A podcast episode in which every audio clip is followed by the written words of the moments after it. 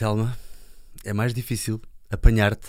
Eu, eu acho que eu acho que já, já não ia fazer aqui no estúdio. Eu ia ao tatami com o microfone para poder entrevistar-te. Estava a ficar mais fácil. Está, está, está mesmo difícil. Pá, tu deves estar com, com um ritmo estonteante, não é? Não, eu tenho sempre treinos de manhã e ao fim do dia. Uh, pronto, entre, entre os treinos tenho sempre alguma coisa para fazer, normalmente, uh, e é complicado. Pois, não, tranquilo, pá, o que interessa é ter-te aqui. Estás aqui, não estás? Não és um holograma. Não, conseguimos.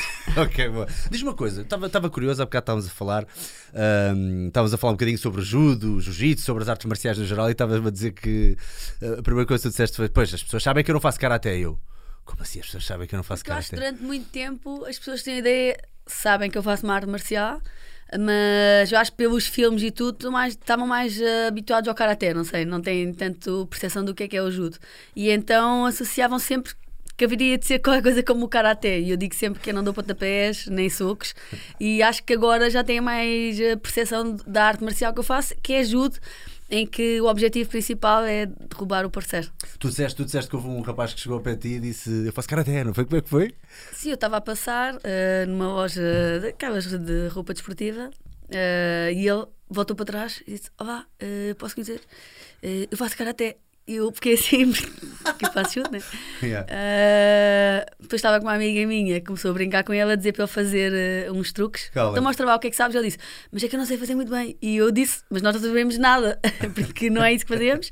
Mas pronto, ele entrou na brincadeira e fez, um bocadinho tímido e fez. Achei engraçado porque se fosse eu não ia fazer, né? Mas achei engraçado. Isso dava grande sketch, tipo, tu a chegares ao pé dele e dizer assim: Ok, faz lá, Opa, esse punho não está lá, tu tens que virar mais Mas é que para a podia ter direita, mais feito para isso. Eu acho que ele estava convencido que eu o podia corrigir. Eu, Ah, ele pensei- queria mesmo correção, era o que ele queria, ele queria tipo validação do género. Olha, podes-me eu ensinar. acho que ele achou que eu podia corrigir. Ele não me estava a pedir para eu corrigir, mas parecia que ele estava com medo de mostrar como se eu soubesse que ele ia fazer mal ou bem. Eu disse: Para mim está tudo certo, porque eu não sei nada de karaté. Nós, nós Engraçado. trabalhamos como era aquilo que eu estava a dizer há bocado, eu como trabalho eh, como duplo, muitas vezes aparece malta a vir ter connosco, mas pronto, isso depois dentro do mundo das artes marciais já sabemos que isto é um mundo, não é? E depois é a malta que chega ao pé de nós, tipo, ah, nós somos, eu sou mestre de artes marciais, eu sempre das artes marciais, eu acho que dava um excelente Sim. duplo. E eu penso, então és exatamente aquele gajo que eu não quero. Porque ainda por cima se estás habituado a ir ao ringue e a bater mesmo, tipo, imagina fazeres isso com um ator, ainda magoas alguém. Ahm, e também deves apanhar aquela coisa de, pá, eu contigo não me meto. Aquelas Não, piadas sempre, É sempre, não é? sempre Hoje já disseram isso ou não? Hoje não me disseram, mas é aquela piada. Eu não vou ser a primeira pessoa, descansa. É aquela piada típica de contigo não meto, com ela tem que ter cuidado. Pois, eu, pois, é. E eu digo sempre não, porque agora estou de férias, agora estou de folga. Eu digo sempre Usas isso. sempre a mesma frase, é, já tens Agora estou de folga, digo língua. sempre isso, agora estou de folga. Pois, co- como se, como se fosse tipo do género a comida vem mal passada, pronto, vou, vou fazer-lhe um, um randori. Não, é sempre assim. Não, mas é Um de género, pouco. é qualquer situação. Eu acho que também é a maneira de. de às vezes as pessoas interagirem, não sei, de meterem conversa, se calhar é a forma mais fácil. É óbvio que eu não levo a mal, mas é sempre a mesma piada. Diz-me uma coisa, com tudo o que se tem passado e tu já levas, eu não quero, eu não quero enganar-me, diz-me quantos anos de carreira desde que tu começaste a competir? Começaste logo Eh, muito eu, cedo. eu comecei aos 14, eh, 19, acho que já são 19. Noutra vez disse mal, puxei por acaso a pensar. pessoa ouviste e pensa, fone, Para aí 19 19. anos. 19 anos. Tu alguma vez, tu, tu- tu- dá-me ideia, e um bocadinho também pelas conversas que temos tido a tentar combinar esta, esta, esta conversa, este podcast, dá-me ideia que tu nunca tiveste tempo para respirar e pensar naquilo que aconteceu. Ou seja, Não tive muito, porque eu, eu entrei no judo com 14, que já é bastante tarde. É- Eh, é para uma tardio, pessoa é? que quer, Pois. não vou dizer que é tarde, não entrem, mas é tarde, eh, supostamente é tarde para alta competição, Uhum. eh, para um alto nível. Entrei com 14, ou seja, quando entrei, já entrei num grupo que era um grupo forte, portanto. Eu entrei diretamente na alta competição. Comecei logo a treinar praticamente sempre duas vezes por dia, treinos de, de alta competição. E hum, comecei logo a competir a nível internacional muito cedo, um ano e meio, um ano depois, portanto não tive muito tempo para assimilar. Quando comecei a ganhar, as coisas aconteceram ah, muito rápido e não conheci outra realidade senão essa, portanto nunca tive assim muito tempo para parar e assimilar ah, muito bem aquilo que, que me estava a acontecer, ou que aconteceu. Acho que vai- há de haver um momento quando eu sair da alta competição em que vou ter mais, ah, mais consciência daquilo que fiz. Sabes que é? É porque eu hoje recebi um- uma das perguntas, eu coloquei, nós eh, não estamos a fazer, uma vez que nós queríamos mesmo apanhar-te a jeito, entre aspas, eh, pa- nós, nós não estamos a fazer isto em direto, ao contrário do que costumamos fazer com os, com os, eh, nossos podcasts. No entanto, eu recebi aqui algumas perguntas e uma das perguntas, apesar de parecer. eh, portanto, eu pedi no Instagram às pessoas para fazerem perguntas. Sim. E houve um rapaz, é, é rapaz novinho, por isso é que tu vês que a pergunta parece assim um bocadinho abrangente demais. Mas tem, tem aqui algo que se liga, que é Ah, onde é que está? Quanto tempo demorou a teres a fama? Obviamente, uma pessoa como ti não trabalha para ter a fama. Trabalha porque gosta e tem paixão pelo que faz e trabalha para os ipons, não é? E para, os- Exato. para as medalhas e para, para ganhar e para pronto. Mas quando é que tu. Ou seja, tu ficaste megalómana também na questão de. Obviamente, levas o nome Portugal e, e a nossa bandeira mais longe. Já foste, espero não me enganar, já foste cinco vezes campeã europeia, correto? Já foste quatro vezes vice-campeã mundial. Sim. Já foste aos Jogos Olímpicos quatro vezes. Sim. Quatro vezes. Quatro e vezes. dos últimos trouxeste uma medalha de bronze. Ou seja, obviamente que a tua fama inerentemente vai crescendo. Houve ali alguma altura em que tu pensaste, não, agora, tipo, agora a malta reconhece-me na rua. Quando é que isso foi? Sentiste esse clique Eh, ou não paraste? Não, eu comecei a, a ser conhecida, assim, não super conhecida, mas já conhecida, ah, mais ou menos com 18, entre os 18 e 21, porque com os 18 anos foi quando eu fui aos Jogos Olímpicos, ainda era júnior, portanto foi aquela coisa sensação, não era suposto estar lá. Ah, consegui muito bons resultados nos séniores nesse ano, ah, por isso é que me apurei para os Jogos Olímpicos e nos júniores, fui campeã da Europa de júniores e terceira no Campeonato do Mundo. Isso, por ser muito nova, era a segunda mais jovem da comitiva portuguesa a ir aos Jogos Olímpicos. No judo era uma coisa histórica, quase impensável. E, portanto, isso trouxe-me logo algum reconhecimento. Pelo menos nos, nos jornais, comecei logo a dar muitas entrevistas nos principais eh, jornais esportivos. Mas, assim, a partir dos 18 eh, até aos 21, foi quando eu notei que, que comecei, porque logo aos 19 comecei a tirar medalhas em campeonatos do mundo sénior e as pessoas começaram a reconhecer eh, na rua. E hum, depois também surgiram bastantes patrocínios nessa altura. E foi tudo muito de repente. Foi, eu não tive tempo para para pensar em nada. Aliás, eu nunca pensei em ser famosa, porque eu acho que na minha área, se eu fosse atriz, se eu fosse modelo, não sei, alguma coisa que se eu trabalhasse na televisão, isso é importante, porque o sucesso depende também do quanto te reconhecem e reconhecem o teu trabalho, não é? A tua imagem. E no meu caso, não, as pessoas reconhecem-me ah, por um trabalho que nada tem a ver com, com, com o expor-me publicamente, entre aspas, que é uma arte marcial, que é um, um desporto de alta competição. Ahm, e portanto nunca foi o meu objetivo ser famosa, mas eu, eu por acaso, eu já contei esta história algumas vezes. Quando eu era, tinha pai 13 anos, andava no secundário, eu dizia sempre, mas eu não tinha este desejo, eu não sei porque é que eu dizia isto. Eu dizia sempre que eu ia ser famosa. Eu dizia sempre, um dia vou ser famosa, e a minha assinatura de hoje era a assinatura que eu fazia ah, naquela altura. Eu disse, quando eu for famosa, é esta a assinatura que eu vou fazer. Trabalhaste mesmo a assinatura já não, isto vai ser Não, imagem eu tenho de marca. colegas, agora não tenho, tanto, não tenho contacto com elas, mas eh, já as encontrei muito tempo depois, já quando já era muito conhecida. E elas lembravam-se disso. Eu pensava, ainda bem, porque as pessoas, eu não estou a mentir. Eu dizia isto, mas nunca foi o meu objetivo, até porque o judo não era um desporto muito, muito falado, portanto não, não podíamos ter Pois, essa ambição. Lá está, estamos no país do futebol e não sei o quê, a malta. Claro, agora falam mais, mas na altura, estamos a falar há 15 anos atrás, ninguém falava de judo.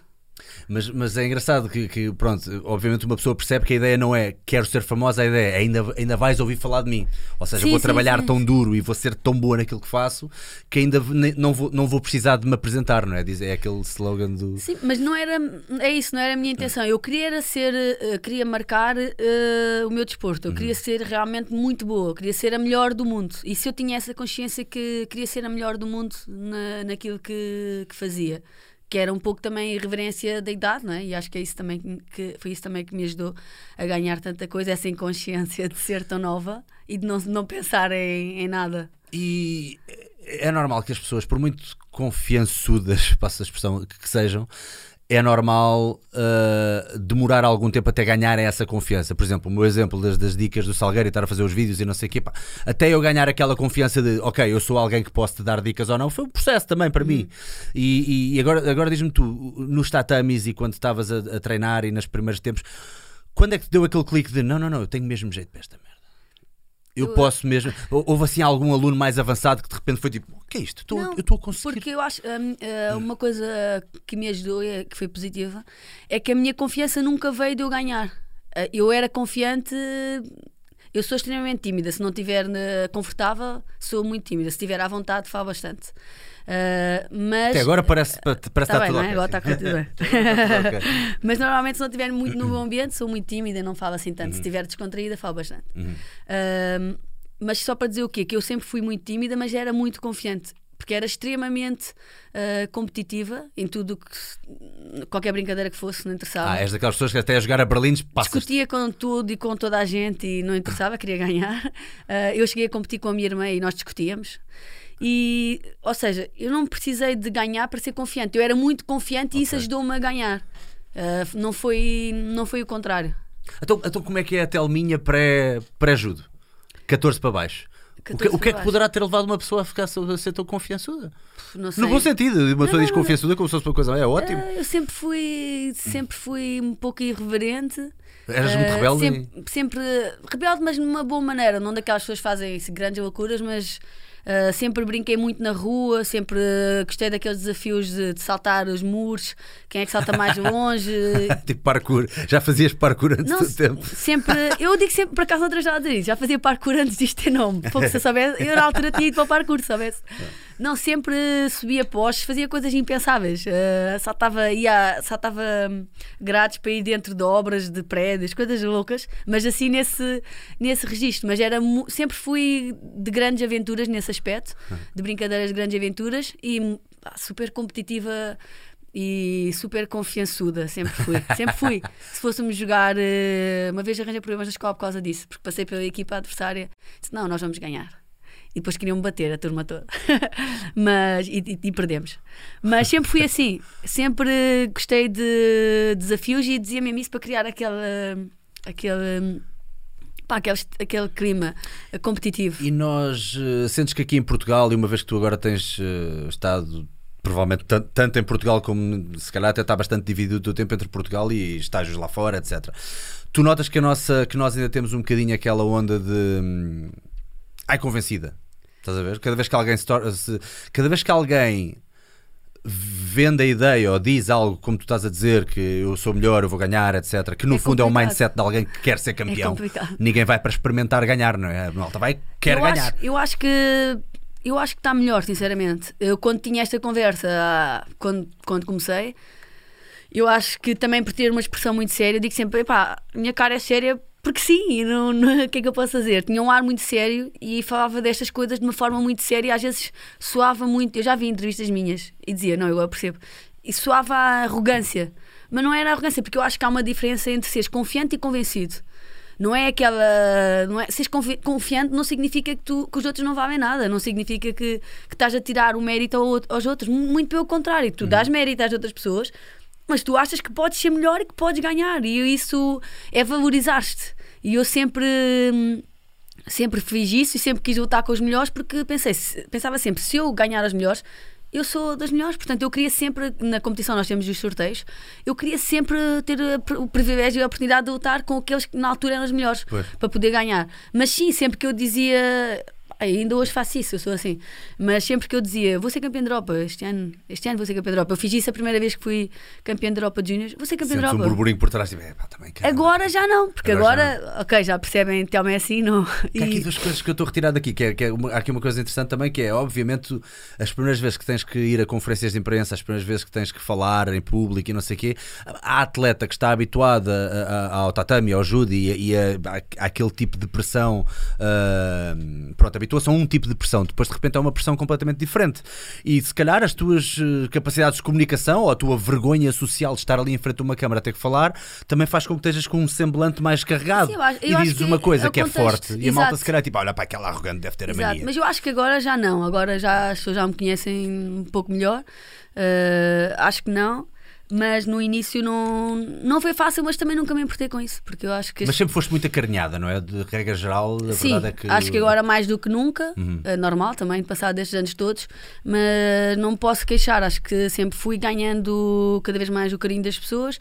Houve ali uma altura que foi depois dos Jogos Olímpicos de 2008 que que eu, que eu acho que tinha mais essa imagem de, de arrogante e de convencida, depois cheguei lá e não ganhei. E acho que aí as pessoas caíram mais em cima mas, mas também tinha 21 anos. E assim, e se eu não tivesse tido essa atitude, eu nunca tinha ganho nada de, do que eu ganhei. Se, mas lá está, eu não estou a criticar as pessoas que têm um discurso diferente. Pois, eu acho que, o mais, importante de tudo não... é tu seres hum, fiel àquilo que tu és.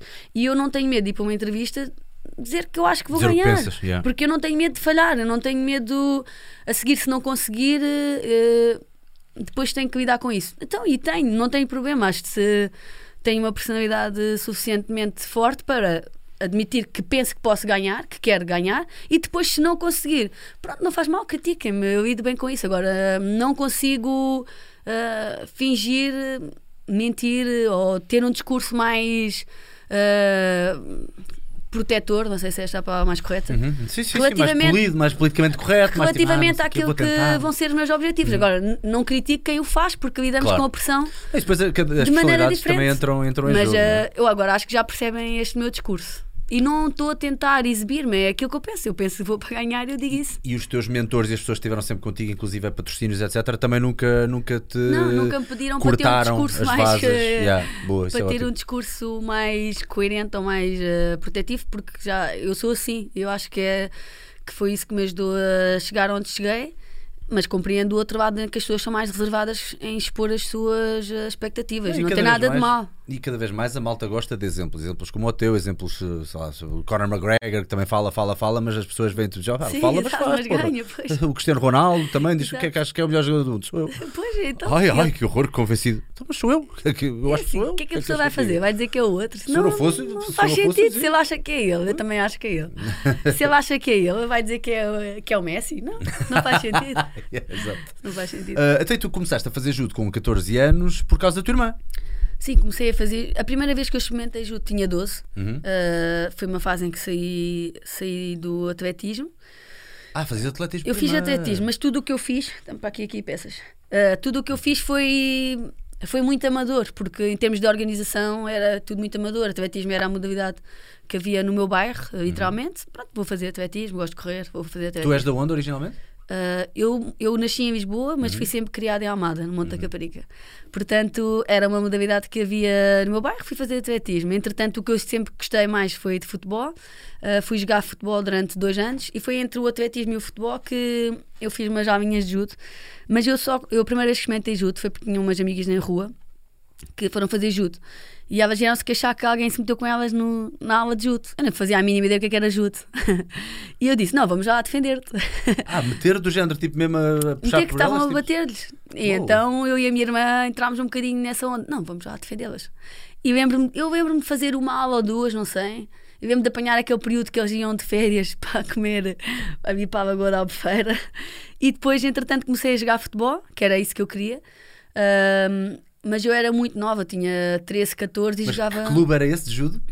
Esse, esse clube era. Eles na altura chamavam que o Centro Paroquial do Cristo Rei, que era o clube lá da rua, mas que nós representávamos o Construções Norte-Sul, que era um Então- clube noutro sítio. Então então estavam todas à batatada no centro paroquial, paroquial do Centro Cristo Paroquial do Rei. Cristo Rei. Vamos lá a Era folha. aquelas coisas dos, dos miúdos meterem-se uns com os outros, não era? Pois, é, é, é. E eu não vou lá defender as minhas Vou lá amigas. defender as minhas amigas, claro. Claro. foi. Entretanto, fomos- fui lá, mas acabei por, eh, por sair, a minha irmã continuou. Nisto eu fui jogar eh, futebol, mas também pouco jogava, jogava só aqueles torneios da minha, da minha idade. Ainda ganhei um torneio que era o torneio Sneakers. Sneakers deviam-me pagar para dizer isto. Uh, torneio Sneakers, que eu era contente. E depois ganhei também o torneio Coca-Cola ou Adidas, já não lembro que era nos campos do Benfica. Uhum. Pronto, ganhei esses, foi os meus grandes sucessos no futebol. e entretanto, pá, só treinava, nunca, nunca competia e o que eu queria era competir. E acabei por, eh, por ir para o judo. Vi que a minha irmã estava sempre a viajar, eh, estava sempre com o grupo de amigas delas e eu ficava em casa. E então, pronto, decidi fazer judo. Foi isso que me motivou. Porque a tua irmã também tem, tem um alto nível no judo, não é? Sim, a minha irmã na altura já ganhava muita coisa, entretanto ela foi medalhada no Campeonato da Europa de Sub-23, ficou em quinto também no Campeonato do Mundo de Júniores. Qual é que é a vossa diferença de idades? Ela tem mais É um ano, nós? um ano. Uh, mas entretanto começou a ter muitas lesões e pronto, mais tarde acabou por desistir. Mas quando eu comecei era muito mais forte do que eu. Acho que ela tinha muito mais potencial do que eu. Mas pronto, entretanto ainda fizemos algumas, com- algumas um, competições uma contra a outra e era bastante competitivo. E, e pronto, e a partir daí, então, aos 14 é que tu levaste a, a coisa mais a sério. E quanto tempo é que demorou mais ou menos até te repescarem para, para, para a seleção nacional? Uh, Porque nós para estar na seleção haver nacional temos que ter, temos que ter uh, resultados uh, no campeonato nacional. Uhum. Eu fui ao campeonato nacional, mas eu era o último ano de cadete, que equivale, na altura era há 15 anos, agora, agora é- era 15 anos, agora é mais, são mais velhos cadetes. Com 15 anos fiquei em terceiro no campeonato nacional. Esse ano praticamente não competi, foi só isso. Depois No ano a seguir fui ao Campeonato Nacional de Júniores, ganhei. Foi aí que eu comecei a integrar uh, a seleção nacional. Comecei a ir lá fora, ganhei uma outra medalha nesse ano. E depois estava num Campeonato do Mundo, eu fiquei em nono na Coreia. E estava a ver, e, pá, e ficava. Hum, eu via aquelas atletas que nós sabíamos que podiam ganhar e pensava, uhum. eu quero ser isto, eu quero ser a pessoa que chega à competição e que sabe que, que vai ganhar, não quero ser a pessoa que veio aqui que eu vou para casa e ninguém sabe que eu estive aqui. Yeah, yeah, yeah. Pá, só se vir o meu nome no sorteio, eu não queria isso, eu queria ir lá e saber que quando eu entrasse no tapete eu podia ganhar. E mesmo estar a dizer à minha irmã: Nós temos que ir para casa, nós temos de treinar mais. Nós temos de treinar mais, não chega, nós temos de treinar mais. E eu lembro perfeitamente deste momento. E eu acho que aí deu-se, foi o ponto de viragem. Uh, depois desse campeonato do mundo, comecei a treinar ainda mais. Eu, por iniciativa própria, ia mais cedo para o treino e saía, saía depois ficava lá a treinar mais. Uh, e no ano a seguir comecei a ganhar tudo. Uh, a nível de júniores, comecei a ganhar tudo a nível internacional. Fiquei em terceiro no campeonato da Europa Júniors e fui campeão nacional sénior. E era segundo ano de júnior. Foi aí que me deram a oportunidade de, de ir à seleção sénior. Foi a partir daí que as coisas mudaram para sempre. Como é que tu consegues gerir aqui, uma vez que uma pessoa, depois isto aqui é uma coisa que também é difícil de usar, principalmente quando somos teenagers e não sabemos bem o que é que estamos a fazer. Toda a gente, nestas fases em que ficou completamente louco e viciado e com uma paixão enorme e com vontade de chegar mais longe, começa, começa a cometer alguns disparates que pedagogicamente um professor, um mestre neste caso, olha para ti e vê de género, Telma, mais vale ah. descansar do que estares a fazer mais duas horas de treino. Mas tu tipo, ah não, não, não, e pronto, com a tua mente de ferro. Mas uh, houve ali alguma altura em que, te, em que sentiste que estavas a entrar, por exemplo, em overtraining, em que houve ali uma exaustão uh, que, que, foi mal gerida? Eu acho que isso, isso aconteceu, mas foi já em sénior. Hum. Uh, Lembro-me de em 2000, isso aconteceu-me em 2011, que eu pá, literalmente fritei. 2011. Foi excesso de carga? Excesso de volume de trabalho? Uh, as regras na altura tinham mudado e eu, tava, eu tive que mudar o meu plano de, de musculação. Comecei a treinar muito mais musculação uh, devido à forma como eu pegava na minha adversária. Uhum. Uh, precisei de, de, ter mais força e então mudámos o plano de musculação. Comecei a integrar mais a musculação, uma forma mais presente no meu treino. E foram muitas, muitas, muita carga de treino e hum, eu exigir cada vez mais de mim, eu senti que eu estava completamente uh, desmotivada. Acho que aí foi a primeira vez que eu pensei, acabou, não uhum. quero mais fazer isto. E foi em 2011, perdi o primeiro combate no Campeonato do Mundo. Só para contextualizar e para as pessoas que nos estão a ouvir, eu acho que, tu, acho que tenho uma noção do que é que estás a falar. Portanto, foi em 2011 que mudaram as, as, as regras e já não podias atacar as pernas. Em 2011, sim, não podíamos atacar Exato. as pernas. Então o meu estilo Porque de o teu estilo de judo era muito baseado em, eh, uma vez pernas. que também és uma pessoa, uma estatura mais baixa. Sim. Uh, e eu era muito forte, o meu ponto forte era agarrar as pessoas, agarrar uma perna e mandavas para o ar. Como é que chama esse? Catagruma? Não. Catagruma era uma delas. Catagruma. Ah, mas como eu sei, eu sei, essa merda. eu era profissional nisso, eu uhum. ganhava combates em segundos, o que não é nada normal no judo. Pois não, Fónix, Entretanto, o, o judo, as técnicas, as regras mudaram e eu passava a ter que agarrar mais nas govas e a ter que fazer técnicas diferentes, precisava de mais força para isso. Ou seja, passas de uma técnica que requer mais agilidade para te enfiares por baixo, salvo seja. É que mudou tudo completamente. É, foi ter que reaprender, uh, literalmente ter que fazer coisas que, que eu não fazia. E comecei a treinar, a treinar, a treinar, a treinar pois. e senti que estava que, que, eu devo ter ficado em overtraining porque eu estava farta de judo, eu não conseguia mais. Eu mesmo dizer, não, eu quero desistir de judo, acabou. Uhum. Eu estou mesmo consciente que acabou. Isso foi um ano antes dos Jogos. Uh, foi um ano antes dos Jogos Porque este reaprender deve ser género, agora é, é, quase como deitar, deitar abaixo o, o, castelo de dominós e voltar a fazer tudo desde não, o início. Aquilo que é? eu fazia não, não servia para nada, não, já não, era, não, não, não valia, não era válido. Portanto, Qual é que foi a, a, motivação por trás desta nova regra? É porque havia muitas lesões e malta lesionava-se e dava uh, não, joelho? Porque simplesmente eles diziam que nós estávamos a ficar, estava a ficar um desporto muito parecido com a luta grega romana. Ah. E eles queriam é diferenciar. Sim, um bocadinho. Yeah, eles queriam diferenciar o judo, queriam que o judo fosse, tivesse uma imagem mais clean. Pronto, e eles mudaram isso e foi um processo bastante, bastante complicado. Por isso eu senti que em 2011 depois superei essa fase, mas tive um período que durante alguns meses não, não podia ver judo à frente. Pois. E em 2013, porque o os Jogos Olímpicos não correram bem em 2012 e eu em 2013 estou naquela fase que quer provar, não, aquilo não correu bem, mas eh, eu continuo a ser top e estava a exigir imenso, imenso, imenso de mim e senti que cheguei a um ponto que já não me estava a divertir nada com aquilo que estava a fazer. Foram dois momentos na minha carreira que eu senti, ok, uh, queimou a ficha. Mas já viste, tu conseguiste dar a volta por cima. E, e, já agora estavas a falar na musculação, a própria musculação teve que ser diferente. O que é que tens, que, que tipo de alteração é que tens que fazer? Tens de ter uma base mais forte, se calhar trabalhar mais pernas, por exemplo? Não, eu por acaso, na- ah, um- quando comecei a fazer judo, não havia ninguém. As pessoas de judo, nós até brincávamos, tinham um tronco muito desenvolvido e depois tinham as pernas muito Perninhas. fininhas. É, exatamente. Mas pronto, o treino, o treino alterou, as pessoas têm mais conhecimento e hoje em dia treina-se muito melhor e os corpos são muito mais uniformes.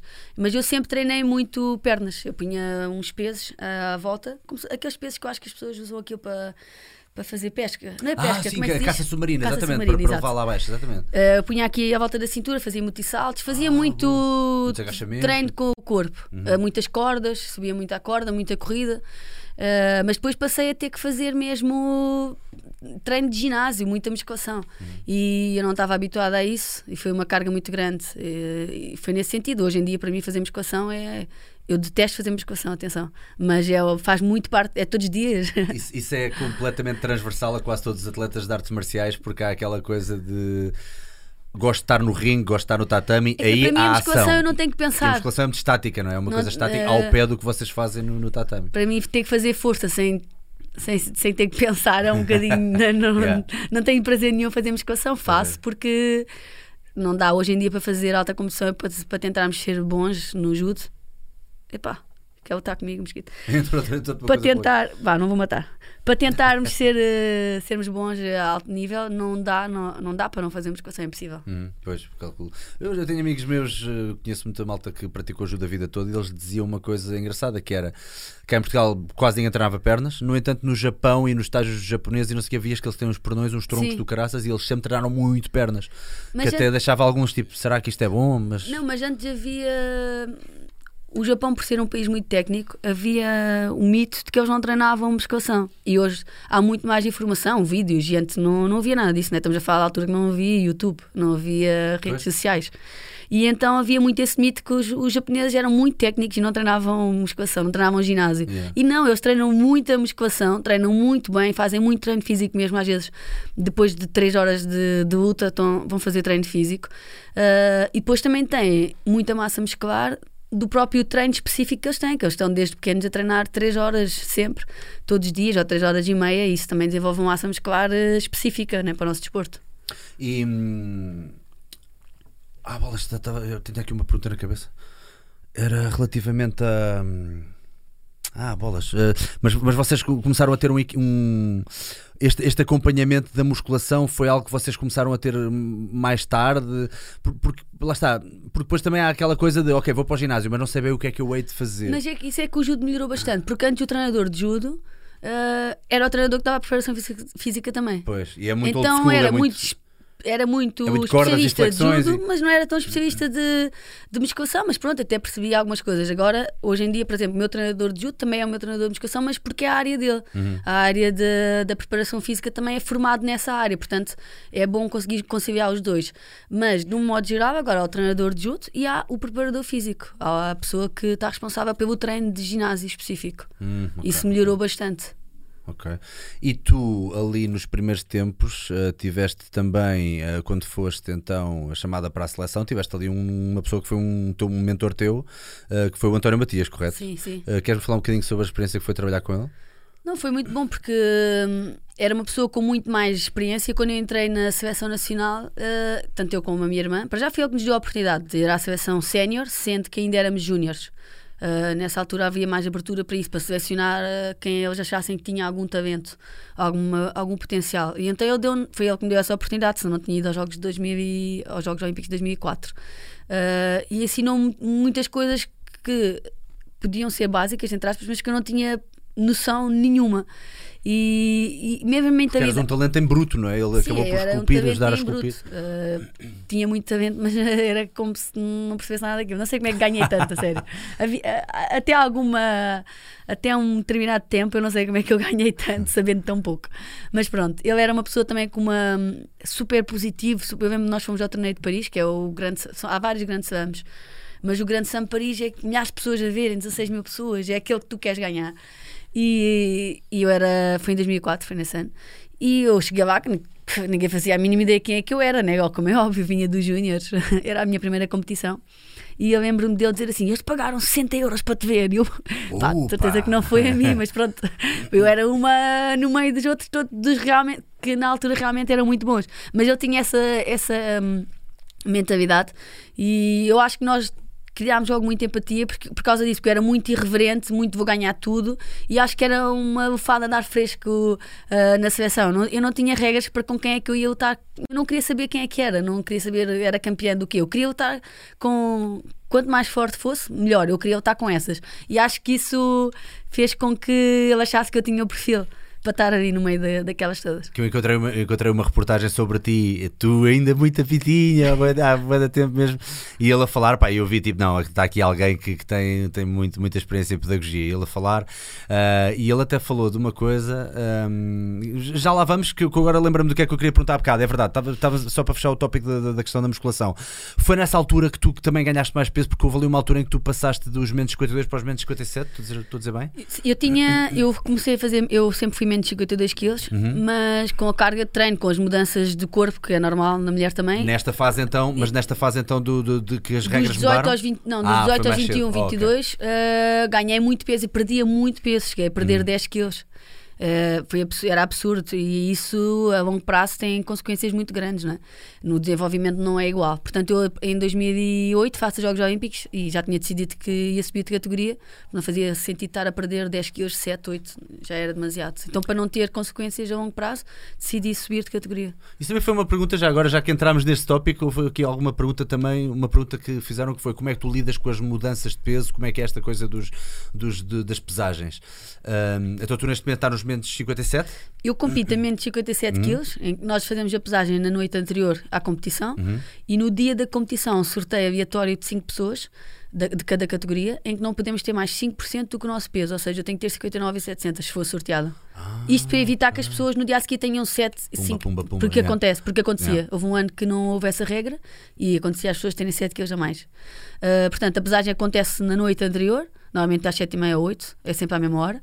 Uh, eu pessoalmente não tenho muito mais não tenho muito peso a mais, normalmente tenho 2,5 kg, 3, ou seja, 59,5, 60 kg, agora estou com 60. Não chego aos tais 5% então? Uh, mas é, tiro com facilidade, perco facilmente este peso. Há pessoas a perderem, eu diria que as pessoas perdem para ser simpática no mínimo 5 kg. No mínimo. Mas ainda há muito disso, sei lá. Ah, não, toda a gente perde peso. Porque, porque, porque a questão é, toda a gente diz que hoje, ah, hoje em dia isso já é uma estupidez, a pessoa deve competir, não sei o que, não sei o que mais, mas depois eu vejo toda a gente a fazer na mesma esses drops não, gigantescos. Não, não. É, é, é complicado, é assim, a não ser que seja. Porque 2 ou 3 quilos, pronto, até é, vai, é mais tranquilo, não é? Agora quem, não, quem toda a assim gente é geral, no mundo inteiro. No, são muito poucas, eu sou uma exceção, as pessoas não têm 3 quilos a mais, as pessoas têm 5 no mínimo. Qual então, foi assim a maior loucura que já fizeste para perder peso na altura de 52? Ou não chegaste a fazer nada também muito louco? Não, foi louco, foi louco. Mas ainda conta, agora as conta. pessoas fazem coisas loucas.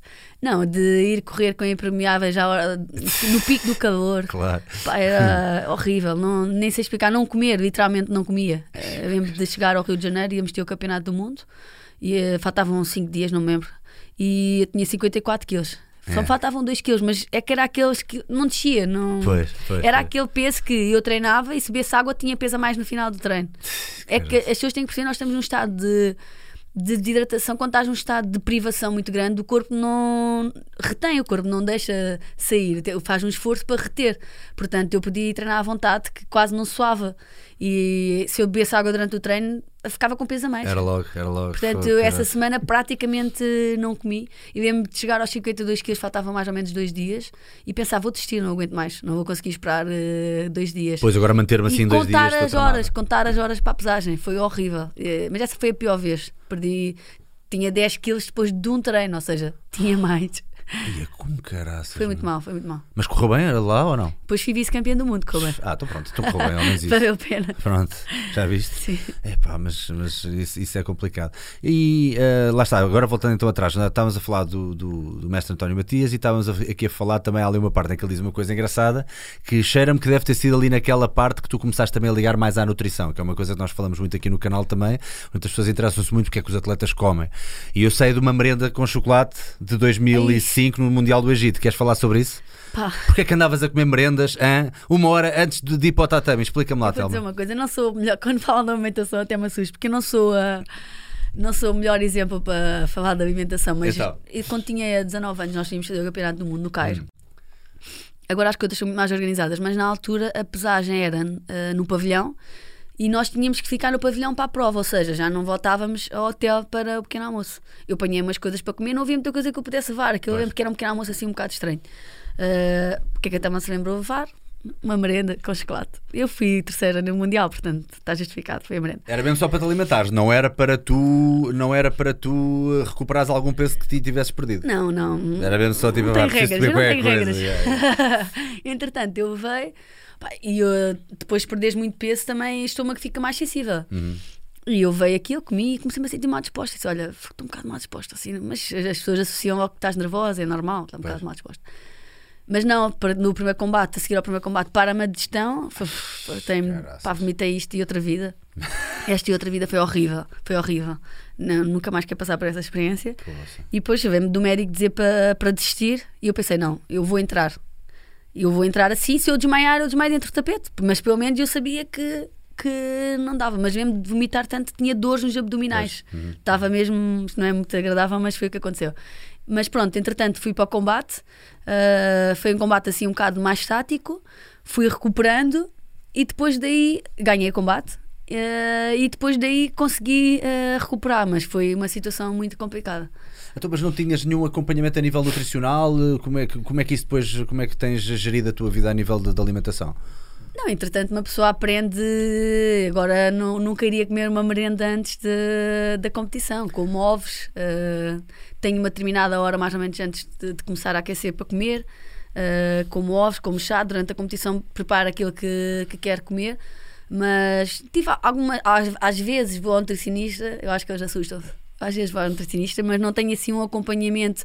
Mas é diferente nesta fase, já sei aquilo que, que devo comer. Eu fui mais aprendendo por tentativa, Tentativa e erro, não é? Exatamente. E acabas por ir lá, se calhar, também para te ac- aconselhar um bocadinho de, de coisas mais específicas. Ah, antes do treino, o que é que eu devo comer? Antes não quê. não, por exemplo, agora, quando, estou agora quando chegava à competição, uma vez que a, que a pesagem é na noite antes, eu não consegui ganhar muito peso de um dia para o outro. Uhum. Pronto, fui nutricionista falar sobre isso, o que é que eu podia fazer. Depois percebi que se fosse com mais peso, ahm, ou seja, em vez de ir para a competição com menos de 57 quilos, em vez de ir na viagem com 57 quilos, vou com um quilo a mais. Uhum. E se tirar esse quilo no último dia, a seguir o meu corpo retém mais. Então no dia a seguir, em vez de ter só 57, já consigo ter 58,5 porque ele retém mais. Pronto, Ok. são coisas assim. O que é bom nessa altura porque também queres, Tem que ter não passes os tais 5%. Não, tem que ter porque as minhas adversárias é que os 5% é no início da competição, mas depois podes ter o peso que quiseres. Ou seja, eu consigo ter 58,5 porque não perco, não perco muito peso, não retenho tanto. Elas têm 61, faz muita diferença na hora de lutar. Ok. Mais uma pergunta.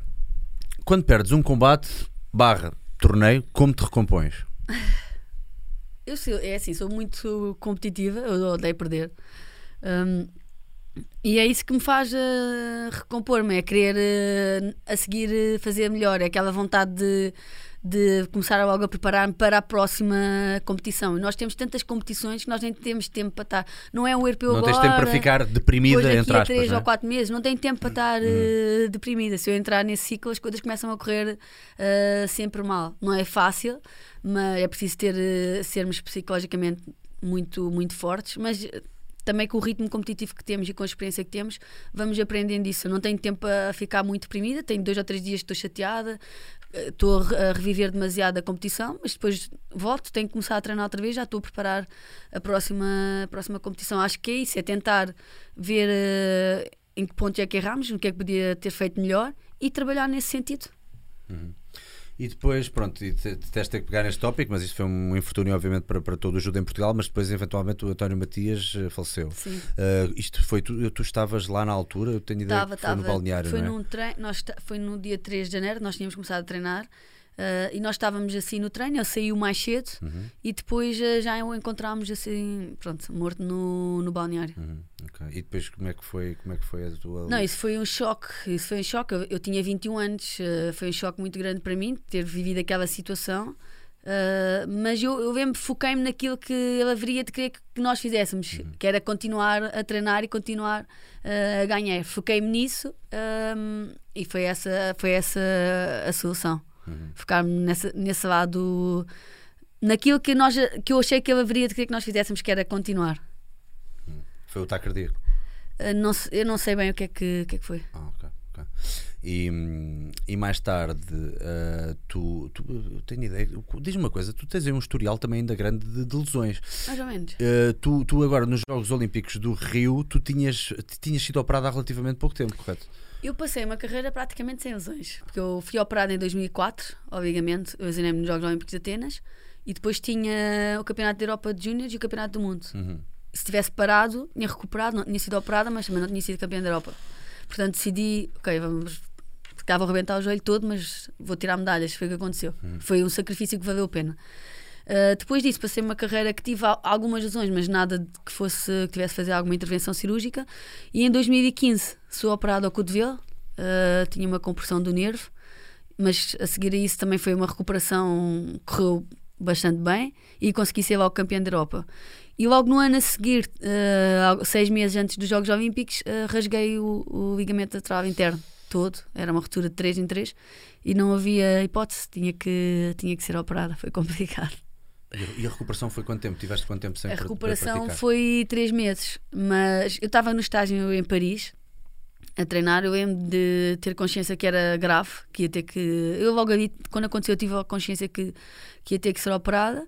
Isto foi numa terça-feira, quarta-feira já estava a voltar para Portugal, uh, já estava a fazer exames. Por acaso o processo foi bastante rápido uh, com o clube e com o médico, portanto as coisas acabaram correr bem, acabaram por também correr bem por causa disso. Quando voltei, fui logo vista, fiz logo os, os exames e na sexta de manhã, se não estou em erro, ao sábado, já estava a decidir é para operar e na semana a seguir já estava a ser operada. E, e claro, tu tens consciência que faltam seis meses, não é? é uma operação ao joelho para começares a treinar são três. E deve ser nestas alturas, há bocado estávamos a falar em não parares para pensar nas coisas, mas deve ser nestas alturas em que paras para pensar um bocadinho e deve vir-te. Não, é assim, quando, no momento em que me lesionei, passou-me tudo à frente. Não acredito, não vou aos Jogos. Foi, foi a primeira coisa que. Eu só queria saber se era o ligamento lateral interno, se era o cruzado, porque o cruzado, a recuperação é muito mais longa. Eu sabia, se fosse o cruzado, não tinha hipótese. Um, e eu fui muito pragmática. Eu só sofri depois dos Jogos Olímpicos. Porque até aos Jogos Olímpicos eu uh, bloqueei as emoções todas que pudessem haver, eu bloqueei. Eu fui pragmática. Eu quero saber o que é que eu tenho que fazer, quanto tempo é que é, quando é que eu posso começar a treinar e vou rentabilizar cada dia, vou espremer cada dia como se pá, ao máximo. Eu, eu, fui só pragmática, foi o que aconteceu. Um, pronto, eu comecei logo o processo a seguir, duas semanas depois que era só aquele risco de, de infecção da cicatriz e tudo mais, o organismo está mais em baixo. Uhum. Deram-me logo autorização para ir para o ginásio. Duas semanas depois ia com maletas para o ginásio. Comecei a treinar no ginásio, fazia tudo o que eu pudesse fazer, fazia. Uh, adaptámos, mesmo treino de pegas, sentávamos no banco. Agora vê-se muito uh, quando os atletas faziam nos membros inferiores. Sentamos no banco, vestimos a kimono e discutes ali, estás ali a agarrar para não ah, perderes okay. a sensação específica uhum. de agarrar o outro. Agora vê-se muito. Na altura mesmo, nunca tinha visto ninguém fazer isso. Uh, e comecei a fazer isso com o meu treinador e vem pensar, fogo, as pessoas devem pensar que eu sou maluca. Tipo, está sentada num banco a fazer judo. Mas Parece, foi. É tipo tricô de judo. Não, pessoas, eu lembro das pessoas já para mim no ginásio, tipo, coitada. Mas aquilo era, agarrei-me a tudo o que eu tinha. Eu pensei, eu tenho três meses, pá, é três meses que eu vou espremer como se não. Aquilo não. Eu não quis que o meu cérebro uh, arranjasse uma desculpa para. Ah, ok, estás a ver? Agora usinei-me vou aos Jogos Olímpicos e pá, até tira pressão. Não, eu quis, isto não é desculpa, eu queria própria, para mim própria saber que o joelho não há de ser desculpa nenhuma, vou recuperar a tempo de estar nos Jogos Olímpicos e de competir. Não vou estar se calhar a 100%, mas vou estar a 80%, chega. E então fui super pragmática, não tive tempo para. Pá, havia dias que foi complicado. Lembro no dia que a seguir à operação estava a ver um grande prix, acho que era um grande prix, o grande Sam, em que eu era suposto estar a competir e estava a ver as minhas principais adversárias a ganhar. E o meu joelho ali não esticava, tipo, quer dizer, tinha acabado de ser operada, aquilo é, é forte, mas uh, acho que o psicológico foi mais forte do que tudo e fui pragmática. Eu tenho este tempo, eu vou espremer o tempo. E influências externas? Coisas de, que, que, até possam não ter a ver com judo, sei lá, filmes, livros, música. Onde, onde é que tu agarras-te assim a alguma coisa em específico? Tens assim alguns ídolos? Eu vou tendo assim fases, por exemplo. Eu lembro-me que eu fazia com francesa, que era muito grande. Uhum. E isso causava-me em termos técnicos muita dificuldade, porque por ela ser muito grande, a maneira como eu agarrava tinha que ser diferente, eu tinha muita dificuldade, estava sempre a perder com a francesa, que foi a que eu depois ganhei nos Jogos Olímpicos. E eu sabia que era uma atleta que era aquela atleta que ia me pôr fora dos Jogos Olímpicos, podia acabar-me com a competição. E então tinha aquela opção de ter que melhorar. E uma vez e perdia, duas vezes e perdia. E eu de estar a ver um livro que era o David Iglesias. Uhum. Ahm, e, e, e É de quem pensar. esse livro? Sabes- sabes quem ah, sim, é Malcolm Gladwell. Ah, Malcolm Gladwell, o gajo dos É, Outliers. sim, eu é também vi o. Outliers. Pois, sim, é esse eu ia esses livro. livros todos dele. Hum. E estar a ver aquilo e pensar, pá, que se fixe, eu sou o David. Eu pensar isto, eu, eu- esse livro, por acaso, eu mesmo, eu pego assim em pequenas coisas daquela fase da minha vida, eu mesmo pegar no livro do David Iglesias e pensar, sou o David. Eu não me interessa que eu sou, que agora tenho menos, supostamente, que sou menos favorito, eu, eu vou conseguir, eu sou o David. Tens outras ferramentas? Eu, eu, eu vou sempre pegando assim em algumas coisas que, que, que vão passando, mesmo de estar a pensar quem é que podia estar nos Jogos Olímpicos no pódio e estar a fazer. Ah, estas são as adversárias que podem estar no pódio e pensar. Isto é ridículo. Se elas podem estar, porquê que eu não, po porquê que eu não posso estar? Porque eu posso ganhar, então porquê que não posso ser eu? Fazer assim estes esquemas mentais. Mas eu lembro desse livro do Outliers, também eu também li o Outliers. Ahm, eh, Sim, livros também, situações que eu por acaso agora gostava de me lembrar, porque às vezes inspiro-me assim coisas que. Lembro estar num campeonato do mundo que foi em 2014 e estar a ver um combate de um atleta que é muito conhecido, dois, eh, um japonês e um ucraniano, pensar, fogo amanhã, o que interessa é só fazer isto, é chegar lá. Pai, ser esta pessoa que dá tudo, sabes? Hum, lutar eh, para ganhar, não é para lutar para o medo. E acabei por ser vice-campeã, por ser vice-campeã do mundo. Às vezes há assim Foi coisas. em que o japonês rasgou o peito. Que ontem, ontem Não, estava a não, ver não, uns documentáriozinhos de judo para me preparar um bocadinho, para, para ter um bocadinho mais de noção. Não, não. Por E há um em que ganhou, mas tu vês que eles estão a dar tudo e aquilo, pá, eu queria ser aquela pessoa, eu queria amanhã quando eu lutar, eu tenho que ser aquela pessoa que está ali a dar tudo, não me interessa, Uhum. sem, sem pensar ganhar ou perder, é, é para ganhar, mas estou a dar tudo. E, entre, e por isso é assim, há coisas que in- inspiro-me, sou capaz de me inspirar em coisas mesmo básicas que me acontecem assim naquele momento. A agora desse combate e do, do livro do David Iglesias, que foi engraçado. Ai, nice, nice. Não, isso, isso é, isso é muito bom que uma pessoa lembra-se de coisas específicas que aquilo Por ajudou. acaso agora gostava de lembrar, porque eu tenho assim momentos que qualquer coisa me inspira. Se estou a correr mais alguma coisa, vai dizendo que estamos aqui à vontade. Queria agora fazer aqui uma, em jeito de brincadeira, mas ao mesmo tempo para as pessoas também aprenderem um bocadinho mais sobre o judo.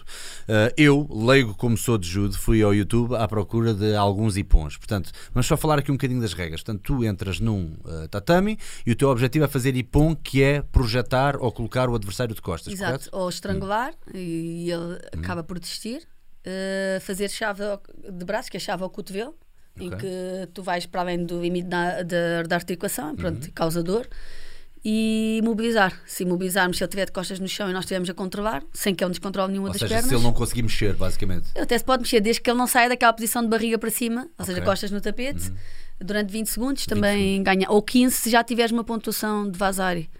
Pronto. Pronto, depois existe o vazari, que é quando não é ipon, quando não. Quando não Se caís uh, completamente de costas, é ipom, é ganhas o combate. Se caís assim mais de lado, ou parece mais de barriga, mas tocaste com o ombro, mais, se for mais lateral, é um vazari. Dois vazares é um ipom, ipom. ou seja, é va- é vantagem máxima. Dois, nós ganhamos com dois vazares ou um ipom.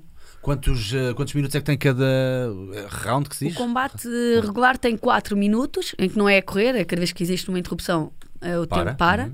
Tem 4 minutos. Aos 4 minutos, ninguém tiver ainda ganho, há um, um, um género de prolongamento, que é o Golden Score, Uhum. que não há limite. Mas em que- que- quem ganhar, marca.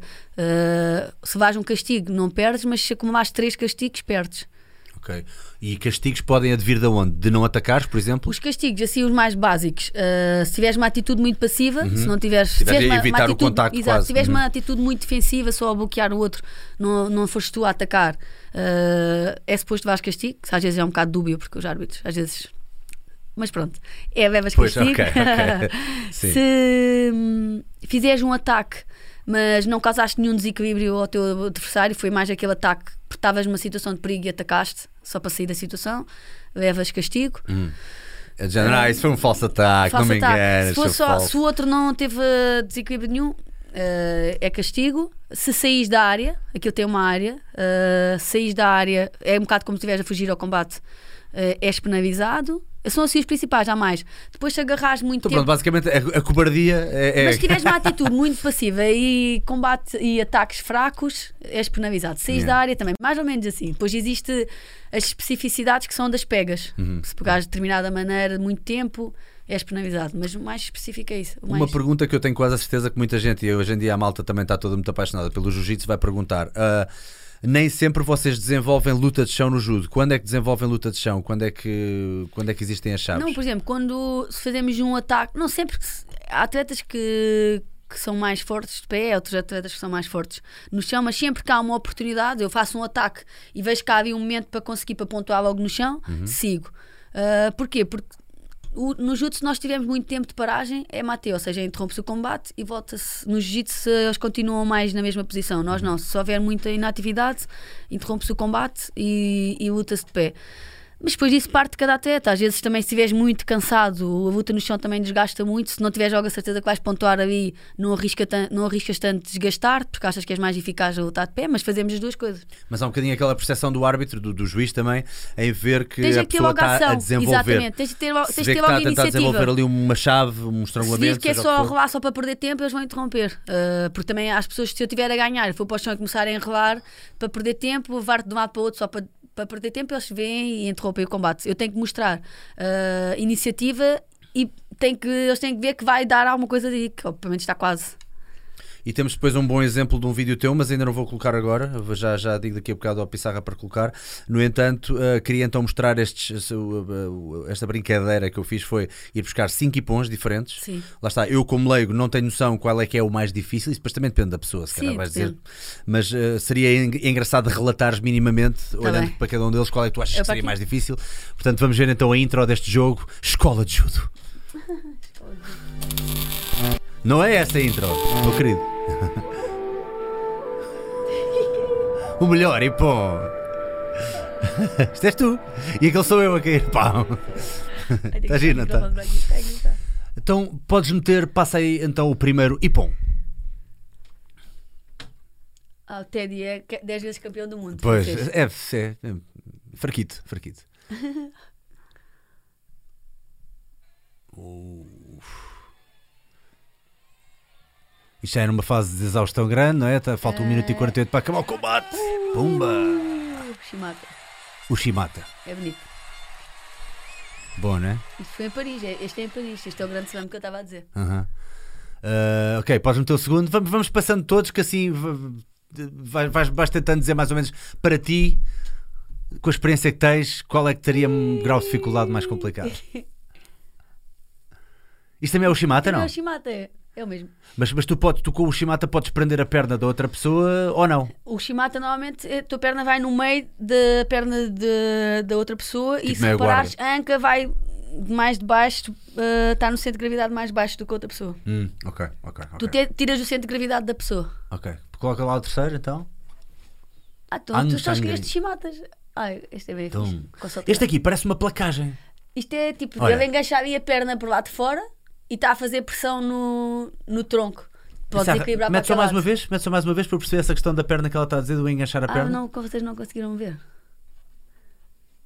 Olha, Ah, ele ah. tenta, uma- tenta o Shimata e depois mete, engancha ali para trás, olha, do lado esquerdo, estás a ver? Ah, pois é, pois é. E faz pressão nas esquerda puxa, costas. yeah. Podes equilibrar para aquele lado. Este, este- este tipo de técnicas, pá, agora também se- sejamos francos, muitas destas técnicas, por muita técnica que tu tenhas, se não tiveres uma grande força e uma grande explosão, Não, o judo tens de ter força. tens de ter força. Não, é assim, nós o ideal é tu, com a força, chegares àquele momento em que as coisas fluem.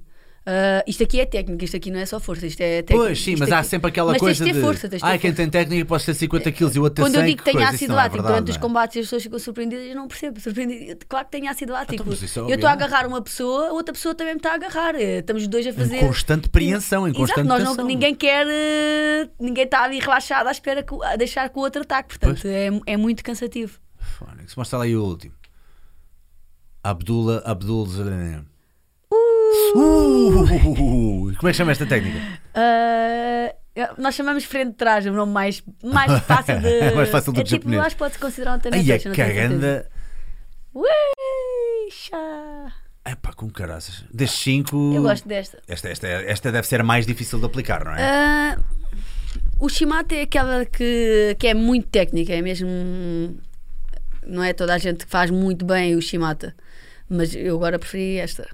Espera aí, o Pissarro está a dizer Isto é um, quase uma um. finta. Ah, ele finge que vai atacar para a frente e ele reage para trás e ele mete-lhe a técnica para trás. Pois eu ontem no, no documentário estava a ver também. Ah, já agora vamos só ver esta aqui, já, já te digo o que é que eu ia dizer. Ah, Coloca lá outra vez. Ah, boa, slow-mo. Uh! Lindo. Que a outra estava a tentar uma cena e perdeu o equilíbrio e ficou na, na perna aqui- esquerda. Lá está, é porque isto, eu gosto, isto aqui nós chamamos de Ashiwaza. Uh, Ashiwaza? Podem chamar de Ashibarai. Ashiwaza trabalho de, de, de pés, de pernas. E hum, para quem gosta de judo é mais bonito porque tu tens que tu tens que saber, tens que conseguir apanhar o timing, não é força. Portanto, eu- estava nas duas últimas. É? as são, são as duas mais, tecnicamente mais. eh, se, calhar, se calhar o Ushimata Não, é não, mais modo- comum. Não, é o? Shimata é muito técnico, mas também temos que ver o- temos que ver eh, o contexto. Por exemplo, a penúltima ele finge que vai atacar para a frente, quando o outro reage ele faz para trás, apanha o tempo. E apanhar o tempo é muito de tens que ser bom. Eh, não é só uma questão de ter mais força, tens que ser bom, ou do outro ter menos nível, tens que, tens que ser bom. E há aqui um bocadinho de Mas xadrez. o Shimata não? é uma técnica. Pá, eu gostava de saber o Shimata, é uma técnica muito. É bonito, é Uhum. uma técnica muito, muito conhecida no judo. Acho que toda a gente gostava de saber fazer. E o, o- Existe aqui um bocadinho de xadrez também nesse sentido, que é tu muitas vezes estás a lançar ali uma espécie de um isco para um lado, mas já estás a pensar duas jogadas à frente, não é? Não, claro, nós temos que combinar eh, as técnicas e temos que combinar os desequilíbrios. Eu faço uma ação para provocar uma, Uma reação. reação. e depois vou jogar com isto. Como na penúltima técnica, ele faz, faz que vai atacar para a frente, o outro para, para não cair para a frente, a reação é.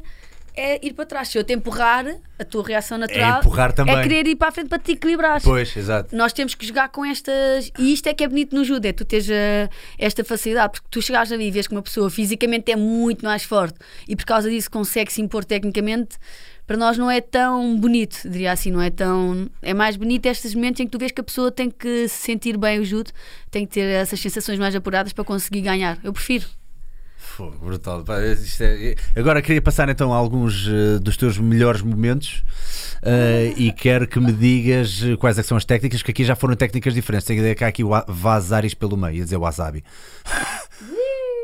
Isto é Poçonagi, foi bom. Poçonagi.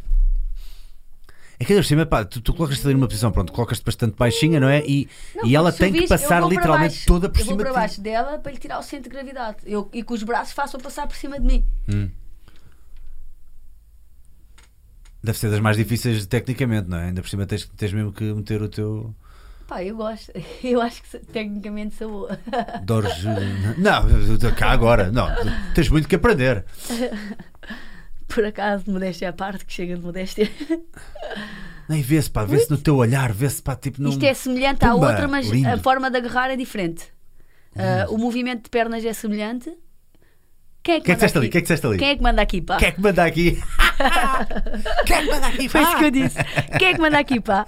Lindo, cara. Ah, porque eu vinha de uma época que não estava a ser ao meu nível. E ganhei aquele combate e passei para a final. Por isso é que eu disse: quem é que manda aqui? Esta foi uma atleta com quem já tinha. ah, não, a outra anterior. Eu, eu tinha sido uma atleta com quem já tinha Já lutei algum- muitas vezes. Não, não, já lutei muitas vezes. Ah, outra, Dorsham. Pois vocês devem se encontrar muitas vezes, é normal. Uou! Isto foi o quê? Isto foi o quê? demasiada potência, meu. Isto foi eh, semelhante às outras que eu já fiz, às outras duas que passaram, mas como foi tão potente e no fim não controlei bem as pegas, ela passou por cima com tanta força. Então não pontua. Não, não pontuei. Eu tinha que ter controlado as mangas até ao fim. Olha, aqui eu tinha que ter Ah, conseguido, que- conseguido ir com ela, só que foi tão potente que não deu.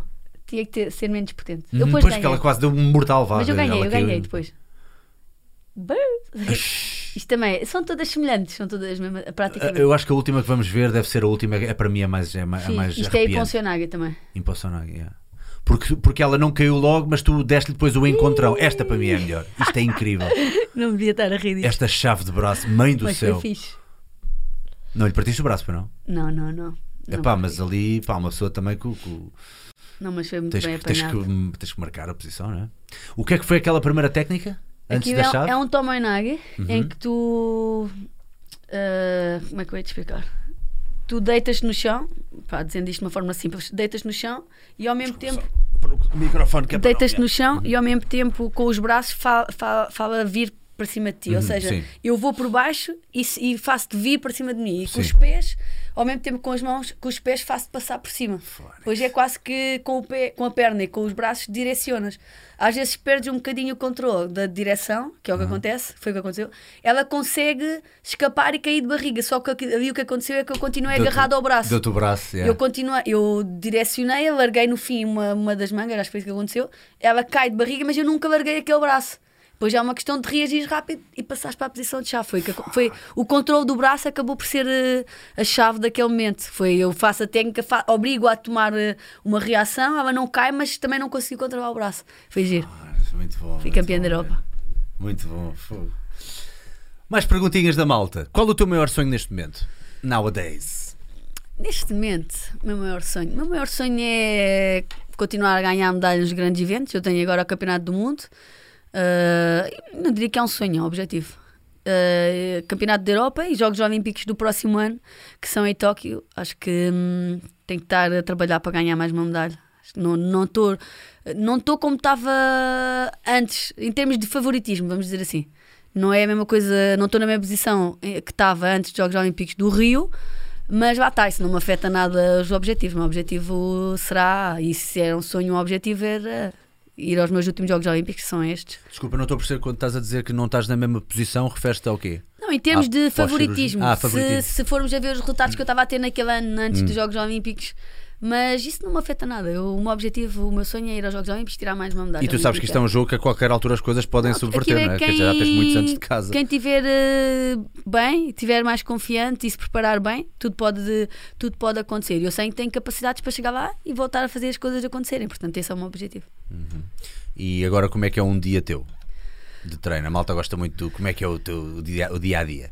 O meu dia é eu acordo normalmente uma hora e meia antes do treino, preparo as minhas coisas. Dormes bem? Tu dormes, dormes muitas durmo. horas? Uh, eu não durmo muitas horas, mas eu durmo muito bem. Sou uma uhum. pessoa que vou dormir e adormeço rápido e descanso bem.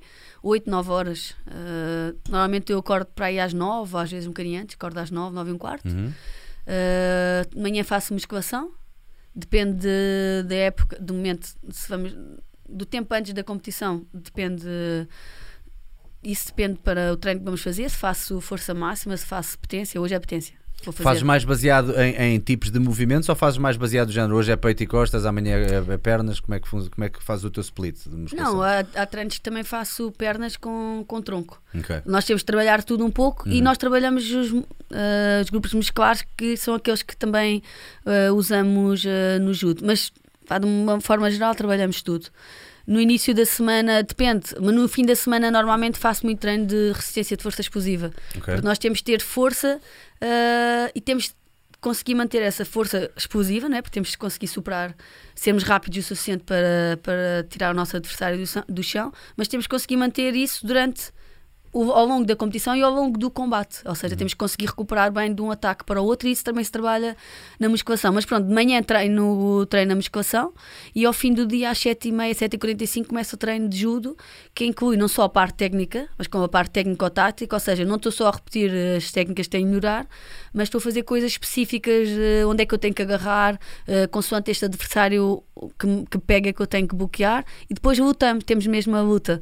E a luta pode ser, olha... Chamada Randori, não é? Randori. São 4 minutos eu e tu estamos a lutar uh, geral, não há assim um objetivo específico, a não ser ganhar, ok? Uh, mas normalmente temos uh, objetivos por, por randori. Ou imagina, dois minutos, dois primeiros minutos, tu estás a ganhar e eu tenho que virar o combate. Nos últimos dois minutos eu estou a ganhar e eu tenho que defender. Pronto, fazemos okay. randoris muito específicos, uhum. preparamos as coisas de forma específica. Eu digo sempre que, por exemplo, no nosso treino eu digo sempre que não é, não é para quem quer aprender judo. Não é assim tão agradável para quem quer aprender judo. Pois, é muito segmentado, não é? Vocês Porque têm que é muito exigente é nível físico e psicológico, não dá para chegar lá e estar a fazer aquele treininho só para cumprir. Nós temos de estar sempre concentrados nos objetivos do treino. Mas pronto, é assim, de manhã tenho a parte de musculação e ao fim do dia tenho a parte de judo. Isto e, durante e a semana. tarde, não é? Quer dizer, também não, não termino muito, muito tarde. cedo termino muito tarde. Tipo que uh, 11 da noite? 9 e, o treino normalmente acaba às 9h45, depois às vezes mais, às vezes são 2 horas, às vezes são mais. Deita um pontapé. não faz mal. Disseste não sabias que era até, afinal sabes. yeah, sem kickboxing. Uh, 9h45, às vezes 10, depois uh, aquela parte de alongar, ir para casa, tomar banho, jantar. Deito-me aí por volta da meia-noite. Ok. Eu, eu, não sei se conseguia, se eu terminasse às 10, eu, eu, eu também sou notiva por natureza. Chegava a casa e ia ficar tipo, amba, amba, nunca não, mais. Tento sempre não dormir assim muito tarde, meia-noite, meia-noite não, pouco. não te leva um bocadinho os níveis de adrenalina, quer dizer, também já, já, já é que em piloto depois também está tão é? cansado e sabes, sabes que no dia a seguir vais ter que acordar para ir para o ginásio, olha, não dá vontade de estar ali a E na semana antes de uma competição uh, deve haver alguma espécie de descarga, não é? Acabas Sim. por não ter uma semana típica. Na semana de competição, imaginemos que eu compito na sexta Uh, faço dois treinos de judo, segunda e terça, e possivelmente faço um treino de musculação, que é potência, uhum. em que a carga, a carga em si não é muito elevada, temos é que fazer as coisas uh, rápidas, uh, os movimentos rápidos. E, mas é isso, dois, ou- dois ou três treinos de judo e um treino de, de musculação, mas já mesmo a quantidade de o volume de treino do judo também é menor. Uhum. Ou seja, é mais curto e mais intenso. Pois. Ok. É isso. Pois, para, para manter as fibras explosivas, mas ao Temos mesmo de estar tempo rápido, não. temos de estar ativos, mas eh, é mais, é mais curto para termos mais tempo de recuperação. Tu deixas o teu cardio para a aula, de- para a aula, para o treino, neste caso de judo, ou Não. fazes mais cardio além disso? O, o judo em si, o treino como está estruturado, também exige que desenvolvemos, desenvolvemos a desenvolve, Pois a capacidade a gente cardiovascular. desenvolve é? essa capacidade, mais fácil assim. Uhum. Uh, que precisamos desenvolver essa capacidade, mas também a faço no ginásio. Uhum. Eu pá, tenho algumas lesões eh, crónicas na, na lombar, portanto já há muito tempo eh, que não corro e e tem pessoas é? que brincam, brincam comigo, mas eu faço elíptica, mas faço de forma intensa, porque o impacto da corrida já não é bom para mim, portanto hum, já não faço isso. Mas eu costumo dizer que agora tive um combate no Campeonato da Europa de Equipas em que eu tive há 13 minutos, que é surreal. É uma coisa, espero que nunca mais volte a acontecer. Mas ganhei. Mas espero que nunca mais volte a acontecer, foi surreal. E eu digo sempre: estão a ver, a elíptica funciona. Não, não, Diz que eu dei o meu máximo. A malta goza com a elítica porque pronto, é habituada àquela coisa. Não, mas tic, a tic, elítica a dar o máximo. Mas uma elítica a dar o Amanhã máximo é, tem é elítica. tramada. Amanhã Amanhã, tem- tens elítica. Tem pronto, técnica prepara-te. e elítica. E, outra coisa que, eu sei que tu também fizeste, é, tu entretanto tu também te licenciaste, uh, já terminaste há uns anos o curso não é, de Educação. Física, portanto tu sentes que também acabaste por ganhar mais ferramentas para conseguir eh, tu própria modelar o teu treino? Ou... És tu que fazes o teu treino de musculação ou é alguém Não, não, é, era, é o meu treinador. É o treinador. Eu tenho um treinador que faz isso de forma específica. Quem é o teu treinador? Uh, Jorge Gonçalves em Portugal e na seleção é o Goto Sonoda. E é ele que me faz, uh, que me prescreve o treino.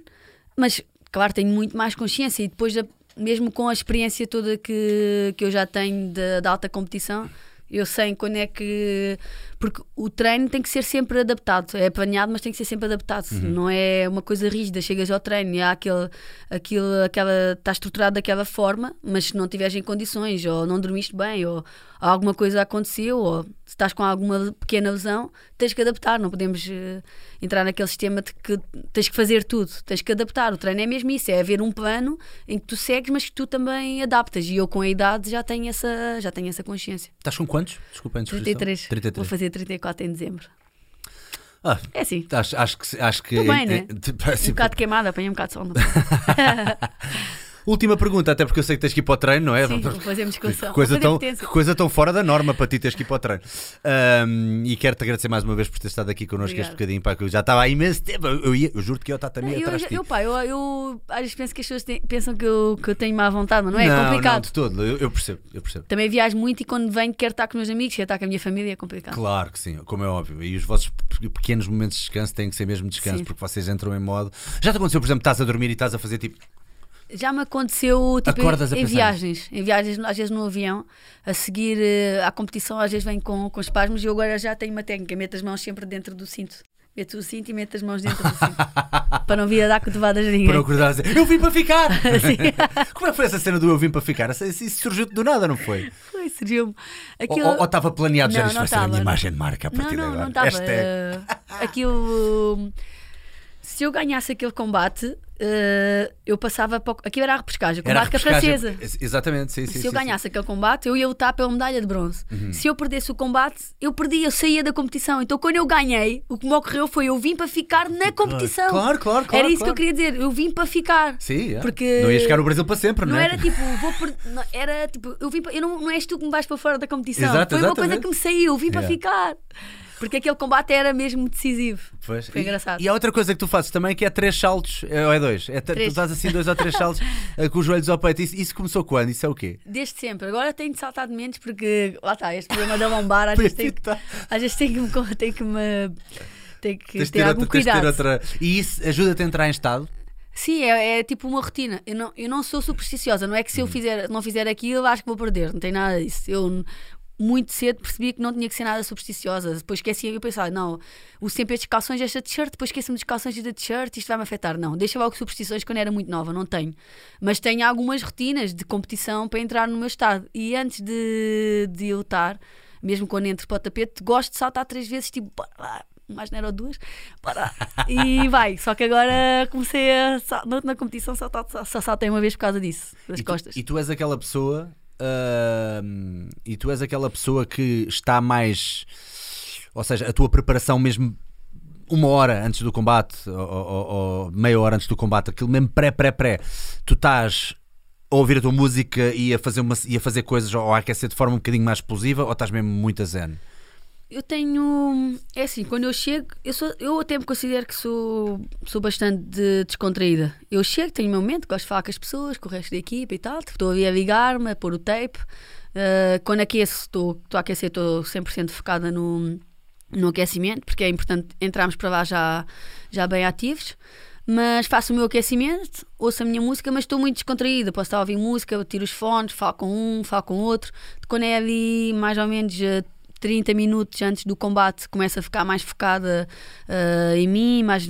eh, ouço música de uma forma, mas se calhar menos, ali, aqueles 30 minutos, faço o combate, venho, gosto de ter aquele momento de descontração. Tiro o fato, falo contra a gente, interajo um bocado, penso naquilo que, como é que foi o combate, gosto de estar descontraída, porque concentração gasta muita energia e é preciso também termos a, sermos inteligentes e saber quando é que é para estar concentrados e quando é que temos de ter, eh, claro que as pessoas são diferentes, mas quando é que é para ter o nosso momento em que estamos relaxados e em que estamos mais descontraídos? Porque um- uma competição de judo dura o dia todo, eu não posso estar o dia todo com o mesmo foco de, eh, com a mesma concentração, porque é um desgaste enorme. Eu tenho que estar muito concentrada quando vou competir e quando estou dentro do tapete. Então eu tenho esses momentos em que sou muito um descontraída, bocadinho. brinco, rio-me, e depois ali meia hora antes começo a concentrar-me mais. Tal como te disse, e estamos mesmo, mesmo, mesmo perto de terminar, tenho aqui uma, uma, uma, uma coisinha muito rápida que é eh, a primeira coisa que estou a correr. Eu eh, sou bem da manice. São perguntas rapid fire, ainda bem, ainda bem. Isto funciona melhor com péssima. pessoas que dizem isso primeiro. Qual é que é a palavra que mais odeias? Palavra que mais odeias. Ah, Estás a ver? Sou bem da manice. Primeira coisa que estou a correr. Pá, eu acho que é tipo, não, não consigo. Pronto, yeah, não, pronto. É, não era uma É. frase, mas eu percebo. É não, não, ou tipo, não consegui. ok. O que é que te dá mais gozo? O que me dá mais gozo? Eh, ganha- ganhar quando ninguém está à espera. É lá, tipo underdog. Ah, é, tipo, yeah, yeah, boa, boa, boa. Que som ou barulho tu odeias? Não gosto arra- aquele barulho de estar a arrastar o pé assim na terra, no chão. Mas quando é na praia, aquela cena na praia que faz não, tipo. assim na rua, não gosto. Ah, é? Faz- não gosto do barulho do comboio também, detesto o barulho dos comboios. É bué, bué, Detesto. yeah, Acho que se tiver que escolher um é esse, o barulho do comboio, não gosto. yeah, tipo quando está assim muito perto. A tipo, passar, não gosto, faz-me impressão. E aqui onde estamos, há aqui um que passa, eu, eu imagino fogo. Aquilo Não gosto do barulho do comboio. parece, que vai, parece vai tudo abaixo. Sem ser aquela que tu tens hoje em dia, que outra profissão gostarias de tentar? Sem estar ligado ao desporto? Uh, pode estar ligado É ao desporto, mas de não ser ao judo. Gostavas de ser surfista? Yeah, Tu ser- surfas? Eu, eu não surfo já uma vez por Mas outra, que é uma coisa assim. Mas gostava. Mas eu sou claustrofóbica. E então quando cai dentro d'água isso também me afeta. Ah, yeah, ok, dentro da água. tipo- Mas aquela Mas o mar é muito tá- grande, não, não Ah, assim Não, mas é aquela sensação de não teres controle. É. Evitas elevadores e cenas assim também? Eu estou um grande mariquinhas com essas cenas. Podes admitir à vontade. Eu Não, tô- não, não tenho problemas em admitir. ficar, Eu tipo, fico com ansiedade só de pensar nisso. Pois- eu ah, ando ok. de elevador. Mas tem que ser uma coisa controlada. Se eu vir que, que aquilo está a demorar muito ou isso, eu saio e vou de escadas. No outro dia, para, para um, um elevador onde eu estava com amigos meus Se parar, parou eu passo-me. e eu fiquei tipo, ai, ai, ai, ai, eu comecei, eu de certeza Não, que não, fiquei eu sou branco. sou Certeza, fiquei, fiquei aflito. Tenho cuidado, não evito, mas tenho cuidado. Qual ou quais os teus maiores ídolos? Podem ser olímpicos ou não? Os maiores ídolos. Pá, eu sempre admirei bastante o Cristiano Ronaldo, Uhum. se tivesse que pensar. Não, não diria que tenha assim ídolos, mas tenho pessoas que admiro bastante. Claro. Lembro de, ter, ah, de admirar bastante a Fernanda Ribeiro. Uhum. Ah, lembro de ter assim essa referência muito grande, o Cristiano Ronaldo. Depois mesmo a minha irmã também. Tenho assim pessoas que são referências para mim, que eu conheço e conheço a história, conheço a história das pessoas e são referências para mim, que nós, ninguém conhece de lado nenhum, mas que, que são referências para mim. Pessoas que estiveram comigo na seleção nacional, que eu vi superarem-se em algum momento. Mais conhecidos, Fernanda Ribeiro, ah, Cristiano Ronaldo, gostava muito do Michael Jordan também. Eu sempre gostei dos top. Tem que ser. Esta é difícil agora. Qual é que é o teu clube do coração? O Benfica, sempre foi. É eu mesmo? acho engraçado quando as pessoas Pronto, me perguntam ok. se eu sou do Benfica. Fogo, lá há 12 anos. Tipo, Podias não ser. Podias ser, olha, só sou do Sporting, é o, é o Mas meu eu sempre clube fui, e eu sempre fui. No futebol torço pelo Sporting, contudo. não, mas Assim sempre fui. acontece, a minha é? família é mesmo benfiquista, sempre fui do Benfica. Ah, Até então tenho um pronto. sobrinho que vai fazer dois anos e ele já diz fica. Portanto, é mais um que já foi. Fica, já fica. foi lavagem cerebral. Ah, uma música favorita? Uma que te ocorra, para Eu sei que é difícil há tanta música, mas estou a dizer, ah, agora a minha música favorita. Música ou banda? Pode ser banda. E banda, não, não tenho assim. O que, é, que é que está no teu, no teu carro? O que é que estás a ouvir? O que é que ouves no carro? O que é que ouves? Eu gosto. Hum, ou que te dê pica para treinar? Shawn Mendes. Mas e eu, ouço, eu ouço música muito calma. Eu gosto de tudo um bocadinho. Hum. Uh, não, posso, não consigo escolher assim Para uma coisa mas cenas agressivas, não. Não, gosto muito. Depois já às vezes vou no Spotify procuro lá músicas que, que gosto, que não conheço lado nenhum, nem conhecia a banda e, met- e, E de repente meto na tipo, minha "Ah, isto é vista, fixe." faço Ah. Shazam, Então é cenas assim mais de soft. publicidade, espero que me paguem. E um filme? Uh, um filme. Um filme. Isso é difícil porque eu nunca, nunca me lembro das coisas que são tipo as preferidas. Depois Não há daqui- nenhum filme de judo? Há? Por acaso há um brasileiro com o Cauã? chego o aqui ao carro e vou-me lembrar daquilo que queria dizer. Filmes. Depois mandas mensagem e eu digo às pessoas: Não sei, olha, eu gosto de ficção. Hum, sei. vais mais para Eu ficção? o gosto, não, mas é eu também ficção? gosto daqueles. eh, Da, aquele, era um Leonardo DiCap- DiCaprio que ele estava numa ilha. Shutter Island. A ilha? Hum, esse Ah, também. o Shutter Island, o Shutter Island. Shutter Uh, Island, sim, eu gosto. Ah, assim, gostas destes de- filmes assim. de cenas ah, tipo ah, assustadoras, é que era tipo outro? scary? Como é que era outro? Que eles entravam tipo em várias dimensões. Ah, o, ah, o Inception. Inception. Inception, yeah. Eh, nós estamos a dizer o nome sempre em inglês, mas, Ah, eu já nem sei, eu já nem sei nomes em português. mas esse, por acaso o da ilha também gostava da ilha. Eh, mas pronto, assim filmes que eu tenha que, que eu tenha que pensar. Depois vou chegar ao carro e vou-me lembrar de todos e depois mando uma mensagem. Ah, comida favorita? Comida favorita? eh, eu digo sempre que é bifes com cogumelos e natas. Mas eu gosto assim, bom bife, boa carne, isso é o que eu gosto. Exercício que mais odeias? Pode ser de ginásio ou pode ser do judo? Odeio metido ao peito. Odeias o clean, o metido ao peito, a Pá, sério? odeio. Porquê?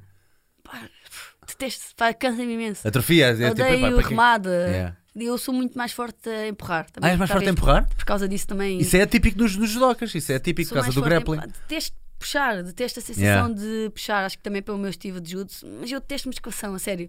Eu treino imenso. Eu estou a dizer isto e as pessoas pensam, ei, fogo, não treino nada. Não. Eu faço muita musculação. Se calhar é por causa que disso que eu detesto a Yeah. musculação. Mas Yeah. Uhum. eu faço e faço bem. Bem, quer dizer, esforço-me. Claro, não, o máximo. fazes, e fazes como uma Mas atleta faz. é detesto fazer óbvio. musculação. Mas pronto, essa metida ao peito pff, E o exercício que mais adoras? de musculação. Uh, pode ser de musculação ou pode ser de judo? Fogo. Ah, eu Já estamos na musculação. randor e gosto de lutar, é o que eu mais gosto. É, gosto de lutar. Não, mas então, então na musculação, qual é que é o exercício que mais adoras? Ou o que tu vá? Que menos este é, este é o que me menos- dá mais prazer fazer. ok, que, menos que odeio. eu menos odeio. Menos odeio. Supino. Supino, supino. Supino, supino. é como uma pissarra. Uh, qual a vitória que te deu maior felicidade? Uh, pá, Foi os uh, Jogos do Rio? A medalha nos Jogos Olímpicos Hum. do Rio. Uh, ser pentacampeã de Europa, que foi aquele vídeo que nós vimos ali, que eu fiz a chave de braço. Foi quando eu fui pentacampeã mesmo- Europa. E foi mesmo à grande. Aquele, não, eu vinha de uma operação, foi espetacular como aconteceu. E agora também esta medalha que. Eu não vou escolher uma medalha, mas vou dizer essa de ser campeã da Europa e ser medalha de bronze nos Jogos Olímpicos.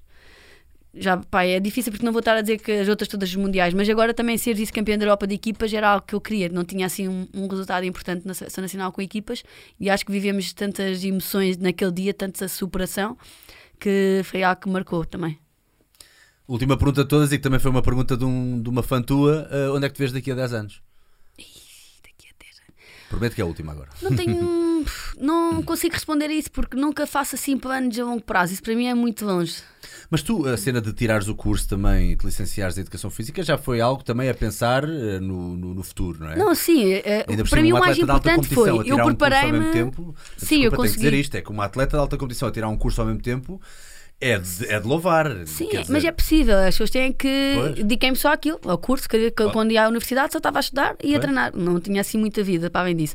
Mas fiz também a pós-graduação em gestão em marketing do desporto. E para mim o importante foi vês como isso. treinador a, a- a- a divulgar um pouco mais a modalidade.